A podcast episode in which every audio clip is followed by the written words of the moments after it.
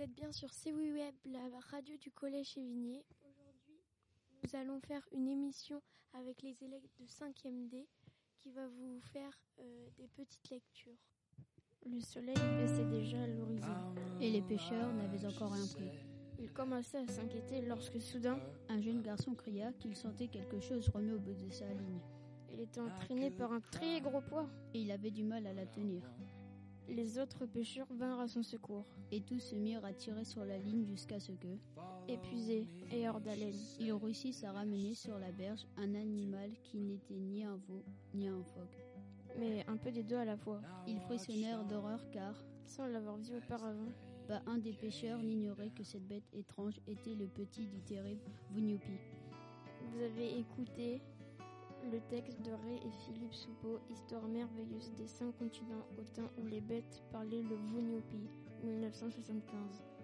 La musique est de Élise. Le tour du monde en 80 jours. Le conducteur se battait aux côtés de Monsieur Fogg quand une balle le renversa. En tombant, cet homme s'écria Nous sommes perdus Si le train ne s'arrête pas avant cinq minutes Il s'arrêtera, dit Phileas Fogg qui voulut s'insérer du wagon. Restez, monsieur, lui cria Passepartout. Cela me regarde. Phileas Fogg n'eut pas le temps d'arrêter ce courageux garçon, qui, ouvrant une portière sans être vu des Indiens, parvint à se glisser sous le wagon. Et alors, tandis que la lutte continuait pendant que les balles se croisaient au-dessus de sa tête, retrouvant son agilité, sa souplesse de clown, se faufilant sous les wagons, s'accrochant aux chaînes, s'aidant du levier des freins et des logements de châssis, rampant d'une adresse merveilleuse, il gagna ainsi l'avant du train. Vous avez écouté un extrait de Jules Verne, Le Tour du Monde en 80 jours, 1872, et la musique est Hélène.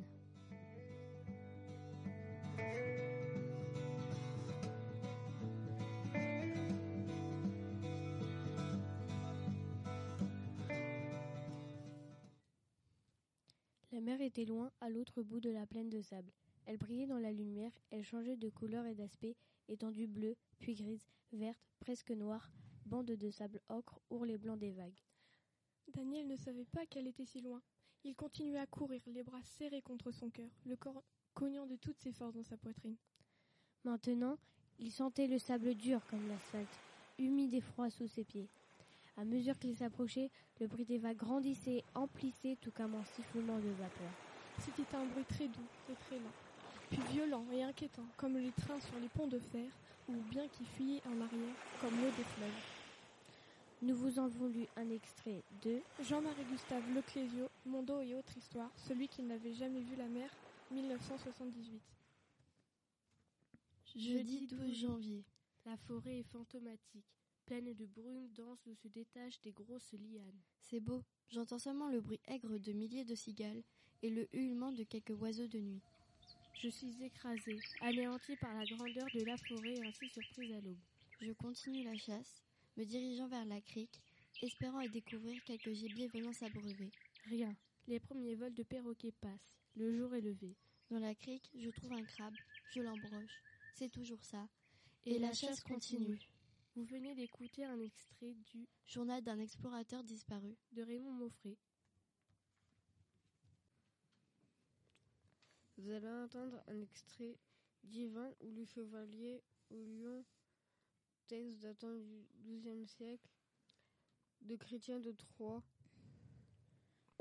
Et dès qu'ils s'aperçurent, ils se précipitèrent l'un vers l'autre, donnant l'impression qu'ils se haïssaient à mort. Chacun avait une lance rigide et solide. Ils s'échangèrent de si grands coups qu'ils percèrent l'un et l'autre les écus qui sont à leur cou et mettent en pièces le Robert. Les lances se fondent et éclatent et volent en tronçons. Ils s'affrontent alors à l'épée et, dans l'engagement, ils tranchent les guiges de leurs écus et déchiquettent entièrement leurs écus.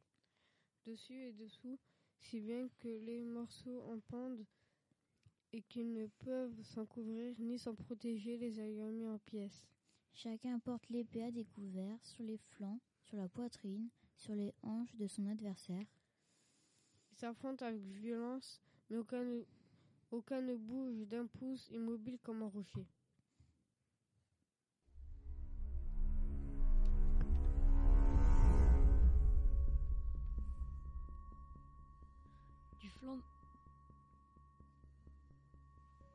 du flanc de la montagne qui était ici abrupte et rocheuse, une pluie de cailloux se détacha et tomba en crépitant et en ricochant parmi les arbres. Distant, mes yeux se tournèrent dans cette direction et j'entrevis une forme qui, d'un bond rapide, s'abritait par derrière le tronc d'un pin. Était-ce un ours, un homme ou un singe? Il m'était impossible de le conjecturer. L'être semblait noir et velu. Je n'en savais pas davantage, mais dans l'effroi de cette nouvelle apparition, je m'immobilisai. Je m'arrêtai donc cherchant un moyen de salut, et à la longue, le souvenir de mon pistolet me revint. Je n'étais donc pas sans défense. Le courage se réanima dans mon cœur, et je fis face à cet homme de l'île et marchai délibérément vers lui.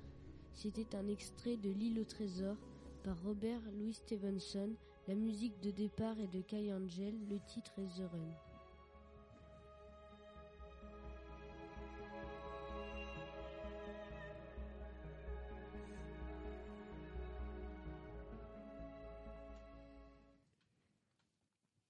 Nous allons vous interpréter le texte de Jules Verne. Le tour du monde en 80 jours. Écrit en 1872.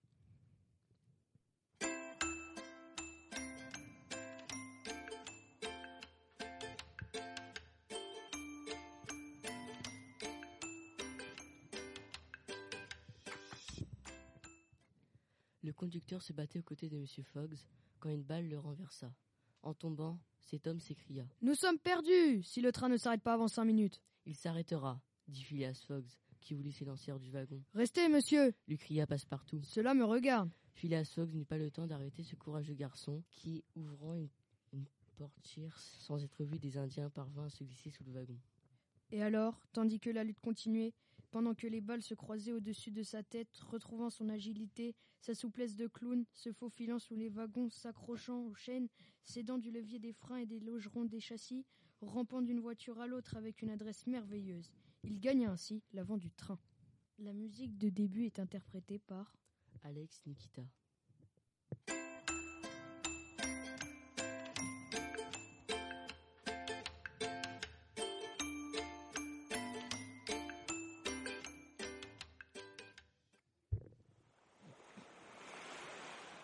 Remontons-nous? Non, au contraire, nous descendons. Pire que cela, monsieur Cyrus, nous tombons. Pour Dieu, jetez du lest. Voilà le dernier sac vidé. Le ballon se relève-t-il? Non. J'entends comme un claquement de vagues. La mer est sous la nacelle. Elle ne devrait pas être à 500 pieds de nous. Alors une voix puissante déchira l'air et ces mots retentirent. Dehors, tout ce qui pèse, tout, est à la grâce de Dieu.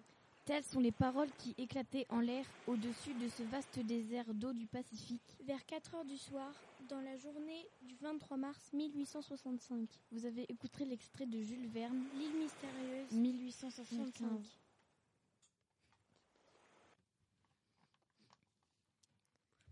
Nous allons vous lire un texte de Les contes du chat perché de Marcel Émile Le Problème.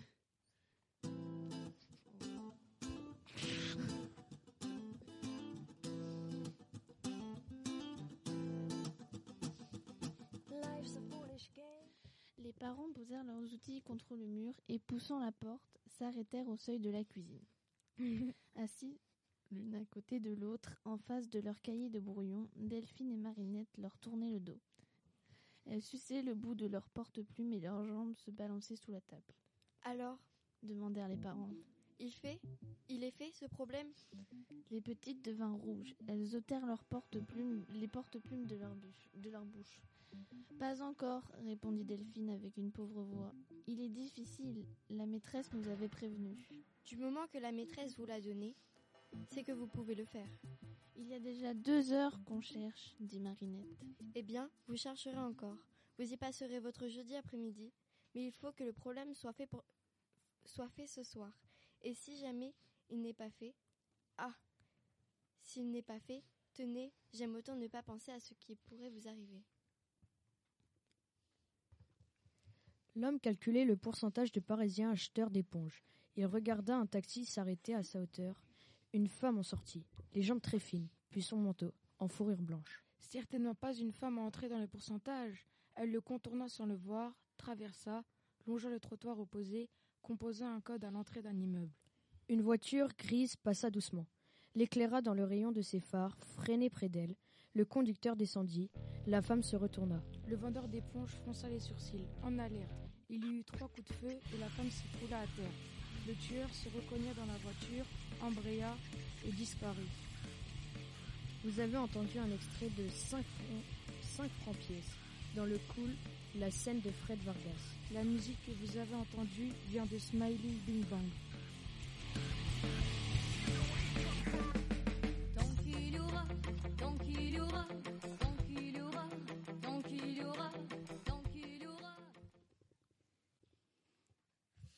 On va vous lire le texte de Ray et Philippe Soupeau. Histoire merveilleuse des cinq continents. Le soleil baissait déjà à l'horizon et les pêcheurs n'avaient encore rien pris. Ils commençaient à s'inquiéter lorsque soudain un jeune garçon cria qu'il sentait quelque chose remuer au bout de sa ligne. Elle était, en- elle était entraînée par un très gros poids et il avait du mal à la tenir. Les autres pêcheurs vinrent à son secours et tous se mirent à tirer sur la ligne jusqu'à ce que, épuisés et hors d'haleine, ils réussissent à ramener sur la berge un animal qui n'était ni un phoque ni un veau, mais, mais un peu des deux à la fois. Ils frissonnèrent d'horreur car sans l'avoir vu auparavant par un des deux pêcheurs, n'ignoraient que cette bête étrange était le petit du terrible. Vunupi. Nous allons lire un extrait de Mondo et autres histoires. C'était la mer était la mer était très loin, à l'autre bout de la plaine de sable. Elle brillait dans la lumière. Elle changeait de couleur et d'aspect étendue bleue, puis grise, verte, presque noire, bande de sacre ocre, ourlet blanc des vagues. Daniel ne savait pas qu'elle était si loin. Il continuait à courir, les bras serrés contre son cœur, le cœur cognant de toutes ses forces dans sa poitrine. Ma- maintenant, il sentait le sable dur comme de l'asphalte, humide et froid sous ses pieds. À mesure qu'il s'approchait, le bruit des vagues grandissait, emplissait tout comme un sifflement de vapeur.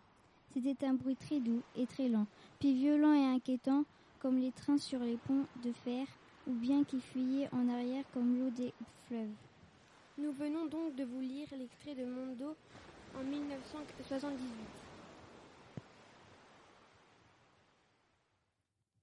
Merci d'avoir écouté la radio du Collège Sévigné. La chanson que vous allez entendre, c'est De Liber SDF.